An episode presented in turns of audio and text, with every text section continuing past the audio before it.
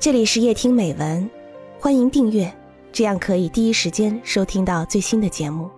每晚九点，与你相伴。地摊老人，作者张卫卫。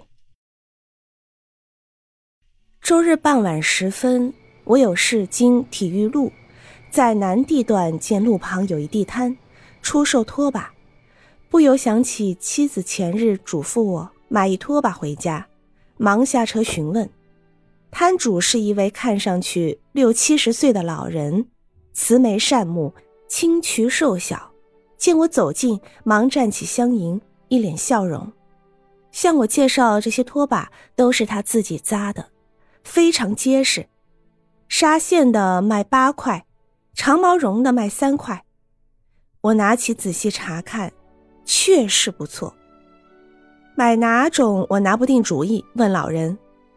老人说：“哎呀，现在天气冷，拖把不容易干，纱线的容易烂，你就买长毛绒扎的，耐用些。”我给老人三块钱，拿起拖把想走，忍不住回头问老人：“你为什么不推荐那八块钱的？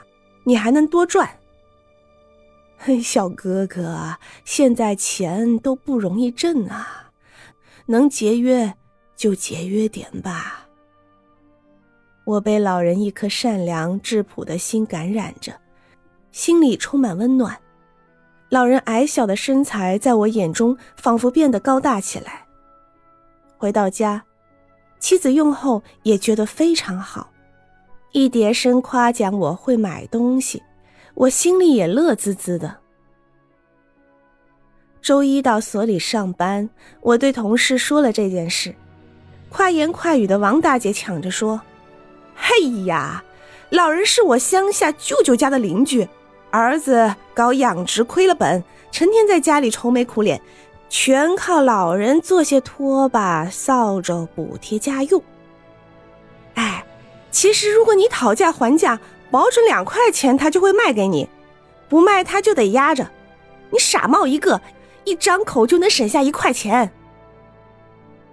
王大姐滔滔不绝的说着，而我的心却久久不能平静下来。此刻，老人慈祥的面容和诚恳的话语又浮现在我的脑海中。我想，已是花甲之年的老人，本该在家子孙绕膝。颐养天年，共享天伦之乐。现在为了生活而劳累奔波，他付出的劳动价值难道还不值一块钱吗？我要动员我的亲友去买，盼望读了这篇文章的人能去买。